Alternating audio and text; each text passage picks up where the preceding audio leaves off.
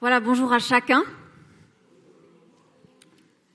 Ce matin, avant de commencer cette prédication, voilà ce que je sentais pendant la louange. J'ai l'impression qu'il y a deux vents qui soufflent. J'ai l'impression que ce matin, il y a deux vents qui soufflent.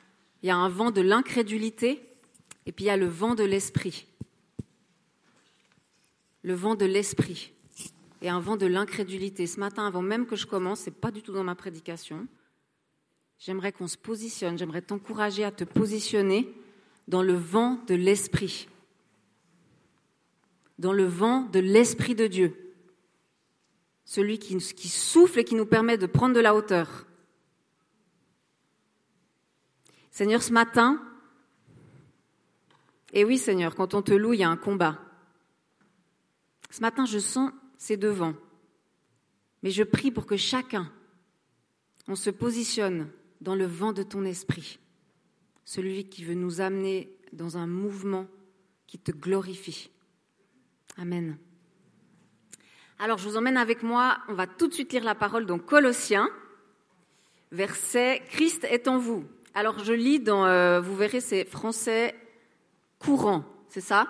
Tu peux mettre le premier verset, voilà, Nouvelle français courant. Je lis avec vous Merci Marc, il est bienveillant. Car Dieu a voulu leur faire connaître ce projet de salut, si riche et si magnifique, élaboré en faveur de tous les peuples. Et voici en quoi consiste ce projet. Le Christ est en vous. Vous avez l'assurance d'avoir part à la gloire de Dieu. Le Christ est en vous. Vous avez l'assurance d'avoir part à la gloire de Dieu. Je lis le verset 28. Ainsi nous annonçons le Christ à tout être humain. C'est l'apôtre Paul qui parle. Nous avertissons et nous instruisons chacun avec toute la sagesse possible afin de rendre chacun spirituellement adulte dans l'union avec le Christ. Rendre chacun spirituellement adulte dans l'union avec le Christ. Et puis plus loin, Colossiens chapitre 2, versets 9 et 10, troisième verset qu'on lit ensemble troisième et quatrième verset qu'on lit ensemble. Car tout ce qui est en Dieu a pris corps dans le Christ et habite pleinement en lui. Et c'est par lui que vous avez tout reçu pleinement. Il est le chef de toute autorité et de tout pouvoir. Ces trois versets nous annoncent des choses, ces quatre versets, pardon, nous annoncent des choses merveilleuses. Elles nous disent que Christ est en nous, il vit en nous, mais ça nous annonce aussi, on voit dans le verset 28 que Paul travaille pour mener les chrétiens dans une, une maturité spirituelle. Et cette maturité spirituelle, elle dépend de notre union à Christ. La façon dont je suis uni à Christ va m'amener dans une croissance, une, une maturité spirituelle. Et puis le dernier verset nous dit quelque chose de merveilleux. Il y a d'autres versions qui disent que Dieu a mis toute sa plénitude en Jésus. Dieu a tout placé dans son Fils, tout ce qu'il est, il l'a mis dans Jésus. Et le premier verset nous dit que Jésus est en nous. Incroyable. Donc en nous, en chacun d'entre nous, en toi, il y a la présence de Jésus et tout ce qu'il est. Aujourd'hui, on va parler de choses qui, pour l'intellect, sont complètement hors de notre zone. Hein. Donc dis à ton âme ce matin, soumets-toi à l'esprit qui vit en moi pour que tu puisses entrer dans les choses dont on va parler ce matin. Parce que c'est complètement irraisonnable de se dire que tout ce qui est Dieu est en Jésus et que ça vit en moi. Par l'Esprit Saint. Hein, le mandat de l'Esprit Saint, c'est de rappeler tout ce qu'est Jésus à mon être. Quand je priais pour cette prédication, que je la préparais, la première image qui m'est venue, euh, et ça ne m'a pas quitté, c'est que je voyais un croyant avec plein de cadeaux autour de lui. Alors c'est pas mal, hein. vous savez, Jésus, quand on prie, nous donne des, des, images en accord avec la saison dans laquelle on est. Donc je voyais ce chrétien avec plein de cadeaux devant lui, mais qui ne les ouvrait pas. Et je me suis dit que peut-être parfois, parfois on est peut-être un peu comme ça, c'est difficile de, de se dire qu'on a déjà, la bonne nouvelle, c'est que Dieu veut nous donner des cadeaux, mais des fois, c'est dur de vivre tout ce que Dieu veut nous donner. Hein, il nous veut nous donner une espérance, la paix, la joie, la victoire. On a chanté tout ça, mais c'est des fois difficile. Et puis je nous voyais des fois avec tous ces cadeaux devant nous, on les a, on sait qu'on les a. Parfois ça reste un petit peu dans nos têtes, on entend ça depuis tout petit, on sait qu'on a le droit à ça, mais pourtant c'est difficile de le vivre pleinement. Ça reste des fois un petit peu intellectuel ou parfois c'est par dose. Alors on va vers Dieu et puis on lui demande, et c'est tout à fait juste, donne-moi ta paix, donne-moi ta joie, donne-moi ta victoire. C'est bon, c'est juste, mais je crois que dans cette idée de maturité, d'aller plus loin, il y a quelque chose de plus. Il y a quelque chose de plus que d'aller demander à Jésus de la joie et de la paix. Ce plus, c'est de faire de Jésus ta joie. C'est de faire de Jésus ta paix. C'est de faire de Jésus ton espérance. Et continuons à aller lui demander de la paix, de la joie, de l'espérance, mais il y a quelque chose de plus. Il y a une dimension dans laquelle on est attendu qui est au-delà d'aller demander à Dieu ces, choses. C'est de faire de lui ce qu'on lui demande. On a tout reçu, tous nos besoins, on les a déjà reçus. Tout ce que nous, attendons de Dieu, tout ce que nous attendons de Jésus, nous l'avons déjà reçu et c'est en nous. Jésus veut être ta joie, il veut être ta paix, il veut être ton espérance. C'est en toi. Christ est en toi. Ça part de l'intérieur. J'étais un week-end là en, octobre avec des jeunes dans un ministère qui s'appelle Réveiller les héros. Et j'ai beaucoup aimé, ils nous ont beaucoup répété, Jésus, Dieu ne vit pas dans une caravane. Ok, il n'est pas en déplacement, puis tout d'un coup il pose sa caravane dans ton jardin ou devant ton immeuble. Oh super, Jésus est là, alors je descends, je sors, je vais dans la caravane. Coucou, est-ce que tu pourrais me donner ci? Est-ce que tu pourrais me donner ça? Jésus, Dieu ne vit pas dans une caravane. On l'a lu, il vit en toi, il vit en moi. Ça veut dire qu'il a établi son lieu de résidence. Il n'y a pas à aller chercher à l'extérieur. Tout est déjà en toi. Amen. Yes, merci. C'est important de comprendre. C'est ça qui va nous amener dans la maturité. C'est notre union à Jésus. Et puis ces textes en fait qu'on a lus dans Colosse, Colossiens, donc c'est des lettres que Paul a écrites à l'église de Colosse qui se trouvait en Asie. Dans cette église, vous savez que les lettres de Paul, elles répondent à des problématiques. Et puis dans cette église de Colosse, en fait, il y a deux communautés qui vivent ensemble. Il y a donc c'est une, une communauté qui suit Jésus, mais qui est composée de juifs qui ont décidé de reconnaître Jésus comme leur Messie, et puis une autre partie qu'on appelle dans la Bible les gentils ou les païens qui n'ont pas d'arrière-plan juif, mais qui sont plutôt, qui viennent plutôt de cette culture grecque. Et puis ces deux mélanges de populations sont ensemble. Et dans la lettre aux Colosses, on sent qu'il y a des sortes d'hérésies, de mensonges qui sont en train de monter. Donc Paul, quand il écrit ce qu'il écrit, c'est parce qu'il lutte contre ça. Il lutte contre ces mensonges qui sont en train de monter. Et je trouvais intéressant de voir euh, un peu deux de ces aspects-là parce qu'il me semble que des fois, ça nous poursuit encore aujourd'hui.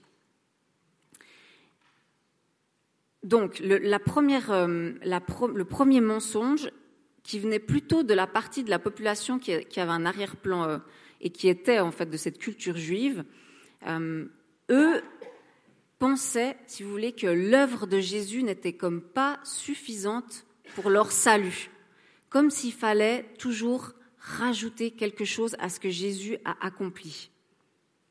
C'était difficile. En fait, il recevait Jésus, mais voilà, il fallait encore agir de telle façon, faire ça, comme si nos actions, nos actes, ce qu'on faisait allait ajouter de la force au fait qu'on est sauvé et à l'action de Jésus dans nos vies. Et puis je me suis dit, mais c'est fou parce que des fois, nous aujourd'hui, alors J'espère que ce qui se passe en moi, enfin j'espère pas que ça se passe aussi en vous, mais je crois que c'est la nature humaine. Des fois, c'est difficile d'accueillir pleinement cette grâce, de se dire mais en fait, je dois croire en Jésus et j'ai rien à ajouter. Et c'est pas ce que je vais rajouter en plus, que je vais faire, qui va venir comme valider mon salut. C'est uniquement ce que Jésus a accompli. Et ce qui se passe, c'est que des fois, on a, on a des fois ces doutes, mais est-ce que je suis vraiment sauvé Est-ce que je suis vraiment pardonné et puis, on a des fois la tendance à faire un peu plus pour obtenir ou pour être sûr, pour être un bon chrétien. Les déviances de ça, c'est que des fois, on tombe dans le, dans le faire au lieu d'être avec Jésus, d'accueillir sa vie en nous. Alors, on va commencer à faire des choses par nos propres forces. Et au lieu d'être, on fait. Et puis si on va un peu plus loin, il remettait en cause en fait la toute puissance, enfin le, le sacrifice de Jésus. Si on va plus loin, ces doutes, on pourrait se dire qu'il y a un peu d'incrédulité. Ah, c'est dur de se dire ça pour ma propre vie, mais peut-être que parfois, il y a aussi dans mon cœur un peu d'incrédulité. Mais est-ce que vraiment Jésus, ce que tu as fait, me sauve et me libère? Mais il a dit à la croix, tout est accompli. Et quand il dit tout, c'est tout. Point, c'est tout. Tout est accompli. C'est ce qu'il a dit à la croix. Et le fait que je sois sauvée ne dépend pas, et, même en fait dans ma vie de foi, c'est plus que le fait d'être sauvé ou pas, c'est dans ma vie de foi, dans ma marche, ça dépend pas de ce que je vais faire, ça dépend de ma communion avec Jésus, ça dépend de ma façon d'accueillir dans mon quotidien sa vie en moi. La plénitude de Dieu en moi dans mon quotidien, comment est-ce que j'accueille ça? C'est cette vérité-là en fait qui fait de nous euh, des chrétiens enracinés et qui ne doutent pas. Et ce matin, si toi parfois tu doutes, si toi parfois tu, sens qu'il y a un peu d'incrédulité, j'aimerais vraiment te redire, tout est accompli. Il a dit tout est accompli pour ta vie. Et puis de l'autre côté, il y a autre, un autre mensonge qui ment et puis qui vient plutôt de cette partie plutôt grecque, de ces gens qui, font cette, cette communauté, chrétienne de Colosse. On a vu la partie plutôt des Juifs, la partie plutôt des Grecs, qui eux, en fait, euh, sont empreints d'une philosophie grecque euh, qui met, euh, et, j'aime ce qu'Estelle a dit par rapport au corps, parce que en fait, ils disent que oui, Dieu est bon, l'esprit est bon, mais ce qui est matériel ne l'est pas. Hein, ça, ça fait partie de, certains philosophes grecs que, peut-être que vous avez étudié ça, et qu'on entend encore aujourd'hui. L'esprit est bon, mais le matériel ne l'est pas. Donc pour eux, évidemment, de s'imaginer que Jésus est venu sur terre en chair, ben, c'est impossible de se dire qu'il est Dieu, parce que c'est matériel. Donc ils remettent même la divinité de Dieu en cause. Mais si on remet de, Jésus, pardon, donc si on remet la divinité de Jésus en cause, mais alors quelle est la puissance de son œuvre à la croix? Est-ce que réellement il a rouvert le ciel? Est-ce que vraiment il a créé un chemin de réconciliation? Et puis ils mettent en avant tout ce qui est de l'intellect, tout ce qui est de la pensée. Et puis on le voit encore aujourd'hui, c'est quelque chose qui a traversé les siècles. Hein. aujourd'hui, il y a comme quelque chose de, ce qui est de l'intellect, ce qui est de la pensée. C'est comme si inconsciemment on le place toujours au-dessus de ce qui est du cœur. Alors que Jésus s'adresse à nos cœurs. Il s'adresse à nos esprits, à nos âmes et à nos corps avec Pilate. Et il y a un appel à revenir à quelque chose de simple cette hérésie, c'est comme si ça les emmenait dans quelque chose de compliqué, ça, venait, ça amenait aussi une forme d'incrédulité, ça venait comme boucher leur foi, ça venait encrasser leur foi. C'est comme s'il fallait ajouter des choses, des pensées, des philosophies à la divinité de Jésus, ça ne suffisait pas. Et aujourd'hui, parfois, on est dans la même chose. On vit, on vit dans une société, on n'est pas complètement à côté. Des fois, il y a des pensées, il y a des courants de pensée qui viennent comme polluer la puissance du nom de Jésus. C'est comme si on vit notre foi, mais bon, il faudrait quand même un petit peu rajouter certaines choses, etc.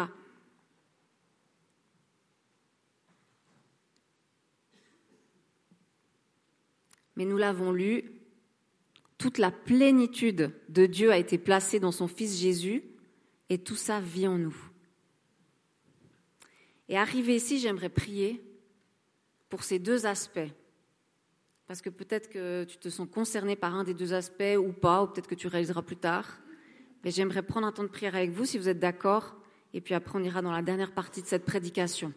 Alors je vous invite à fermer les yeux, puis on va prier. Seigneur, j'aimerais te dire merci pour ce que tu nous révèles dans ta parole. Merci pour euh, les exemples que tu places sous nos yeux pour nous encourager à ne, à ne pas faire de même. Et Seigneur, ce matin, j'aimerais t'apporter mes frères et mes sœurs qui parfois sont empreints de doute sur la puissance de ton œuvre à la croix. J'aimerais t'apporter toute forme d'incrédulité, te demander pardon pour nos cœurs incrédules. Pardon de croire qu'en faisant ci, en faisant ça, on sera des, bons chrétiens et puis on viendra comme valider notre salut, notre espérance en toi. Seigneur, tu es vraiment l'unique auteur de notre salut. Et nous pouvons venir à toi tel que nous sommes, accueillis avec cette certitude que tu es notre Sauveur et notre Seigneur. Et Seigneur, d'un autre côté, j'aimerais te placer, t'apporter mes frères et mes sœurs qui, qui sont comme prisonniers captifs de leur raisonnement. Tu nous as donné une intelligence et nous la bénissons, mais pas pour être captifs de nos raisonnements, pas pour que tes vérités restent comme coincées dans la tête, mais qu'elles ne descendent pas dans le plus profond de nos entrailles. Seigneur, viens nous redonner la simplicité des enfants, qu'on puisse s'approcher de toi simple comme des enfants. Amen. Amen. Alors dans cette union avec Jésus, euh, ce fait que Christ vit en chacun de nous, il y a ces réalités qui sont en nous. Eh bien, il y, a, deux endroits où Jésus se trouve et qui me semblent très importants de nommer parce que c'est des vérités qui s'incarnent en nous. Déjà, Christ à la croix, Jésus sur la croix. Le lieu où il a pris toute la condamnation, la condamnation qui, était pour moi, c'est là euh, où elle est tombée sur lui. Et quand on voit Jésus à la croix, il pardonne, il prononce ces mots Père, pardonne-leur, ils ne savent pas ce qu'ils font. Il dit cette parole. Alors oui, c'est vrai, il l'a dit euh, aux pharisiens, à ceux qui l'ont fait condamner, mais cette parole, elle est aussi pour nous, encore aujourd'hui. Déjà sur la croix, Jésus se place comme un intercesseur entre toi et le Père. Et, et il te pardonne. Et cette prière, Père, pardonne-leur. Père, pardonne Myriam. Pardonne Marc. Pardonne Roger. Cette prière-là, elle est inscrite en toi. Elle est en toi. Quand on dit que Christ est en toi, il est en toi avec cette intercession-là. Donc quand tu tombes dans la condamnation, tu peux te repositionner et dire, mais Jésus, à la croix, tu m'as pardonné. Il n'y a plus aucune condamnation qui est pour moi.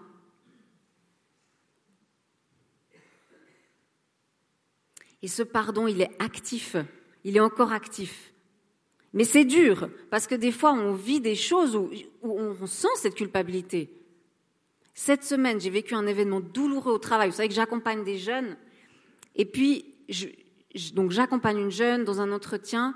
Euh, elle, me parle de ce qu'elle a vécu très récemment, qui est un drame. Et puis j'ai cette sensation que, si j'avais écouté j'avais une intuition quelques semaines avant, que si j'étais allée au bout de mon intuition, elle aurait pu éviter ce drame. Et puis je, vis cet entretien avec elle, je sors de là, mais mes chers, une culpabilité sur moi horrible, un poids, un fardeau, comme si j'avais vraiment raté quelque chose, et puis comme si tout un, un nuage noir de pluie s'abattait sur moi.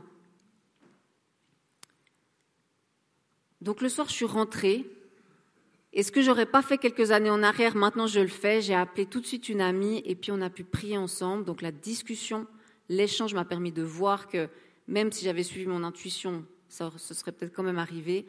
Et puis j'ai tout de suite pu me repositionner et dire à Jésus, mais tu vis en moi, tu m'as pardonné. Je suis, ton pardon pour ma vie est actif. Je me repositionne en toi. Ben oui, ça allait tout de suite mieux. C'est fou parce que Christ vit en moi. Ces réalités, elles sont actives. Amen.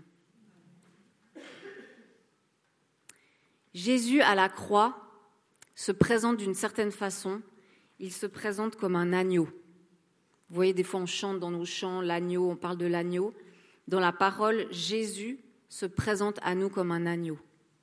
Dans la parole, on le lit, on voit que Jean-Baptiste la première fois qu'il voit Jésus, il dit, Voici l'agneau de Dieu qui ôte le péché du monde. L'agneau, il nous révèle ce Dieu d'amour, ce Dieu qui s'est fait homme, cette compassion. Hein, cet agneau, il est frêle, il est fragile, il est doux, et c'est aussi une image de Jésus qui vit en nous. Cet agneau vit en toi. Je vous ai dit, c'est bizarre ce qu'on va dire aujourd'hui. cet agneau qui est vulnérable, doux, bon, qui est Jésus, vit en toi. Et alors toi, qui es au bénéfice de cette vérité en toi, tu peux être comme ça aussi pour ton entourage. tu peux être rempli de compassion, rempli d'amour, oser te montrer vulnérable, parce qu'à ce moment-là, tu reflètes, tu, incarnes même ce qu'est Jésus en toi. Une autre histoire, un autre témoignage de ce qui m'est arrivé il y a deux, deux, trois semaines. En ce moment, au travail, c'est mouvementé. Euh, c'est, vous savez, comme c'est le travail, je vous apprends rien. C'est vraiment un champ d'apprentissage de notre foi merveilleux. Euh, il y a deux semaines en arrière, je m'occupe d'un jeune depuis longtemps, et puis vraiment, je, me donne de la peine. Et puis, il a une maman qui est, qui est euh, très inquiète, on va dire. Et puis, euh, je reviens de vacances il y, a, deux semaines à peu près, et puis j'avais eu, avant de partir en vacances, un échange avec cette maman, euh, qui était, où j'avais été obligée de reposer le cadre avec cette maman, qui, dépassait les, limites. et puis, je rentre de mes vacances, et puis dans mes mails, je découvre un mail qui me dit que de cette femme, de cette maman, qui a mis mon directeur en copie, et puis qui m'accuse en fait de l'avoir euh, agressé, euh, que j'ai dépassé les bornes, et qui remet en question ma capacité à suivre son fils. Moi qui suis son fils depuis une année, et qui met vraiment tout mon cœur. Alors, et puis après, je découvre plus haut que mon chef lui a répondu, et puis qu'ils se sont eus au téléphone. Donc, j'aimerais vous dire que j'ai pas été déstabilisée dans est-ce que j'ai fait du bon travail ou pas parce que parce que j'étais au clair avec moi-même, j'ai plein de choses qui peuvent démontrer que j'ai fait du bon travail. Mais j'ai ressenti une injustice. Une injustice. Je ne peux même pas vous dire l'état de ma colère. Vous savez quand ça monte. Vous savez, l'injustice, ça fait monter quelque chose en nous, de déraisonner, quoi. On voit noir. Et je me suis dit, ouh là là, mais elle va m'entendre. Je vais là, Les amis, j'étais avec mes gants de boxe, j'étais prête. Ça allait chauffer pour elle. Et puis j'ai mon directeur au téléphone, on échange, et je ne sais pas ce qui s'est passé, mais il y a quelque chose en moi qui s'est dit, mais, mais tu es en train de combattre quel combat en fait? C'est quoi cette histoire en fait? Tu combats quel combat? Est-ce que tu es capable d'accueillir cette femme dans ce qu'elle est, dans sa faiblesse, dans, ben oui, dans ses angoisses? Est-ce que tu as l'assise pour faire ça? Mais oui, j'ai l'assise, parce que j'ai l'agneau qui vit en moi. J'ai la compassion de Dieu qui vit en moi. Alors j'ai ravalé mon orgueil, parce que ça vient taper là. J'ai ravalé mon désir de justice, et puis je lui ai écrit un petit mail en lui disant bah, Je suis désolée que vous l'ayez pris comme ça, mais je désire qu'on puisse faire euh, voilà, le mieux pour accompagner votre fils euh, pour lui. Voilà je me suis excusée. Et puis deux jours après, j'avais une réunion avec elle, avec son fils, avec une autre, un, réseau, comme on dit dans le social. Et puis elle a pu venir, j'ai pu l'accueillir. Elle a pu être elle-même aussi. Pendant cet entretien, elle a pu déverser ses larmes, son inquiétude, et moi, j'étais en capacité de l'accueillir. Et j'ai même eu de la compassion pour elle, vraiment. Parce que l'agneau vit en moi. Moi, toute seule, ce n'était pas possible. Mais la Christ qui vit en vous, Christ qui vit en toi, c'est aussi cette image de l'agneau qui est dans la compassion. Et on l'a vu pour ceux qui étaient là jeudi. Vous pourrez réécouter cette prédication de Paul Mess. Il nous a parlé de la douceur, de l'accueil. Et il nous a dit, mais ça c'est pour les hommes et les femmes. C'est l'agneau de Dieu qui est doux, qui accueille, qui a, qui a accueilli ce péché sur lui. Et on peut revêtir ça. Et quand on parle d'agneau, eh ben, on parle aussi de lion. Parce que Jésus se présente comme l'agneau qui vit en nous, mais il se présente dans la parole aussi comme le lion de Judas. Et on a vu Christ à la croix qui intercède pour nous, mais Christ est aussi ressuscité. Et j'aimerais nous lire dans Romains 8, et on peut l'afficher, euh, Romains 8, versets 33 et 34, Qui accusera ceux Dieu a choisis. Personne, car c'est Dieu qui les déclare justes. Qui les condamnera alors? Personne, car Jésus-Christ est mort bien plus. Il est ressuscité, il est à la droite de Dieu et il prie en notre faveur. Dans notre union avec Jésus, cette réalité que Jésus est ressuscité, elle est aussi active en nous. Il est ressuscité et il intercède pour toi à la droite de Dieu. Ça veut dire qu'il euh, est sans cesse en train de prier pour ta vie. Et c'est vrai, dans la parole, il se présente comme ce lion. Ce lion qui est, j'ai noté quelques, quelques adjectifs, le lion de Judas, il est redoutable, il est plein de force et de majesté. Il est ce Dieu, le lion de Judas, il est ce Dieu qui règne dans ta vie et qui se bat face à tes ennemis et à toute forme d'intimidation. Est-ce qu'on peut... Oui, merci.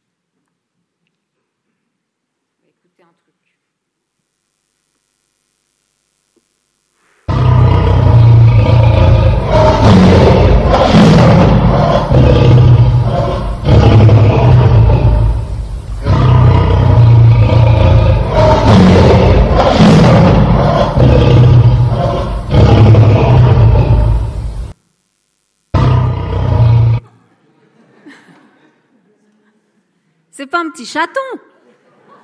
Vous êtes d'accord? C'est le rugissement du lion de Judas. Mais moi, cette vérité-là, ça me ouh. J'espère que vous aussi, parce que ce rugissement qui est là pour ta vie, qui est là pour combattre face à tes ennemis, ce rugissement-là, il est aussi en toi. Toi, tu es appelé à rugir, en fait. Pas contre tes collègues, contre tes copains de classe, contre, ta famille. Évidemment, on ne va pas leur rugir dessus. Mais contre le monde spirituel contre les ennemis, contre l'intimidation, contre ceux qui veulent te décourager. Il y a un rugissement que tu es, que tu es appelé à libérer. Et si Jésus intercède à côté de Dieu, ça veut dire que toi, tu intercèdes aussi à côté de Dieu. La Bible nous dit, tu es en Jésus à côté de Dieu. Ça veut dire qu'on n'intercède plus depuis la terre, les amis. On n'est pas là avec notre petite intercession découragée. On intercède depuis le ciel avec une vision, de hauteur, parce que Jésus est ressuscité. Quand il est ressuscité, il a déchiré le voile. Ce qui nous séparait de la présence de Dieu est déchiré. Ça veut dire qu'on peut avoir accès à toutes ces réalités du ciel, à sa puissance, à sa sainteté, au courage. Et c'est depuis là-bas qu'on va intercéder. Et on est appelé à monter, à laisser ce lion rugir en nous. Et parfois, dans l'intercession, on est capoute on est chaos parce que le ciel est fermé. On croit que le ciel est fermé. Ce matin, j'aimerais te redire, le ciel est ouvert. Si Jésus intercède à côté du Père, souviens-toi, il est en toi, tu es en lui. Ça veut dire que toi aussi, tu es à côté du Père et tu intercèdes. Et pour terminer ce message, nous sommes dans une période défiante. Vous savez, la période de Noël commençait. Hein c'est là qu'il y a pas mal de solitude qui ressort, euh, de découragement. Il y a des, vérités familiales tout d'un coup qui refont surface, des conflits tout d'un coup, on se dit, oulala, là là, comment on va gérer ça? Et puis on est débordé dans nos agendas, on est fatigué. Vous savez, quand Satan peut plus nous avoir avec le péché, il nous a avec nos agendas débordés, avec des suroccupations. On est fatigué tout le temps. Mais quand on est fatigué, on ne peut plus avoir ce discernement, être incisif, rugir comme le lion de Judas et accueillir comme l'agneau. Parce qu'on est fatigué. On n'est pas appelé à être des chrétiens fatigués. Donc si tu es tout le temps débordé dans ton agenda, ressaisis-toi, mon frère ou ma sœur. Il y a un vrai, il y a un vrai enjeu. Il y a un vrai enjeu hein, derrière ça, derrière des vies trop occupées.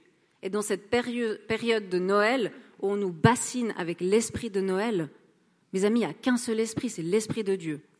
Et tout le reste a été vaincu par Jésus. Donc on a un positionnement dans cette période de Noël à reprendre. Doux comme l'agneau, rugissant comme le lion. J'aimerais vous laisser avec ça. Christ est en chacun de nous. On ne parle pas d'extériorité vers l'intériorité, non, il est en toi. Ça veut dire que tu as toutes ces vérités en toi. C'est en toi. Jésus qui prie pour te pardonner à la croix, c'est en toi. Jésus qui intercède à côté de Dieu, c'est une vérité qui est en toi. La compassion de l'agneau, c'est une vérité qui est en toi. Le rugissement du lion, c'est une vérité qui est en toi. Alors j'invite la louange à se placer sur scène et puis on va prendre un temps de prière pour que ces vérités, puissent, on puisse y avoir accès. On n'est plus séparés Vous savez que souvent on a l'impression qu'on est séparés, on doit aller dans la caravane, sortir de chez nous. Il y a ce qu'on vit le dimanche, puis après il y a ce qu'on vit la semaine, mais en fait il n'y a plus de séparation. Jésus, quand il a vu Nathanaël, il lui a dit, je ne sais plus où c'est, est-ce que j'arriverai à vous le redire comme ça? Non. Dans Jean 1, 51, en vérité, en vérité, vous verrez désormais le ciel ouvert et les anges de Dieu monter et descendre sur le Fils de l'homme. Mais si le Fils de l'homme, qui a un nom pour décrire Jésus, vit en toi, ça veut dire qu'au-dessus de toi, le ciel est ouvert. Et il y a toute une action qui est à l'œuvre pour que ta compassion s'active et soit bénie de Dieu, pour que ton rugissement s'active et soit béni de Dieu. Alors je vous invite à prier.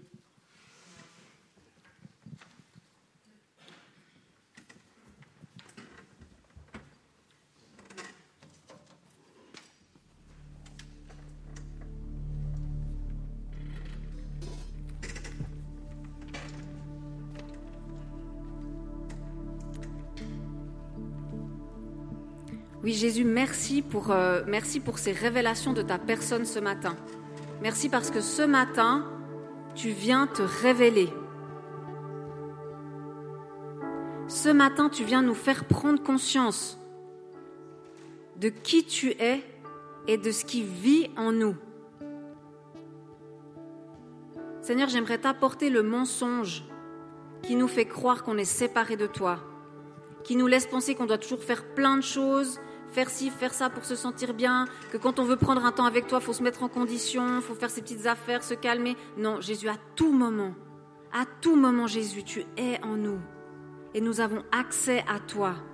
Seigneur, mon désir, c'est que nous repartions fortifiés ce matin, avec cette conscience que toi qui es l'agneau parfait, qui est la compassion, tu vis en chacun de nous.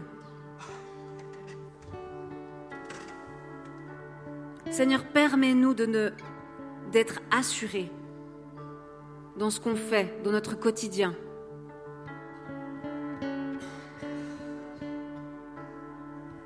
Seigneur, j'aimerais aussi te remettre cette période qui est devant nous, les fatigues des uns et des autres. Jésus, merci parce que tu es ce lion de Judas. Et il y a un rugissement en chacun de nous qui est prêt à sortir. Seigneur, merci de venir redonner confiance à ceux qui se sentent amoindris, à ceux qui ont l'impression que leur voix ne porte pas. Mais ce matin, tu nous rappelles qu'il y a ton rugissement à l'intérieur de nous, qui est prêt pour le combat spirituel, qui est prêt à repousser les attaques de l'ennemi, parce que tu les, les as vaincus, Jésus.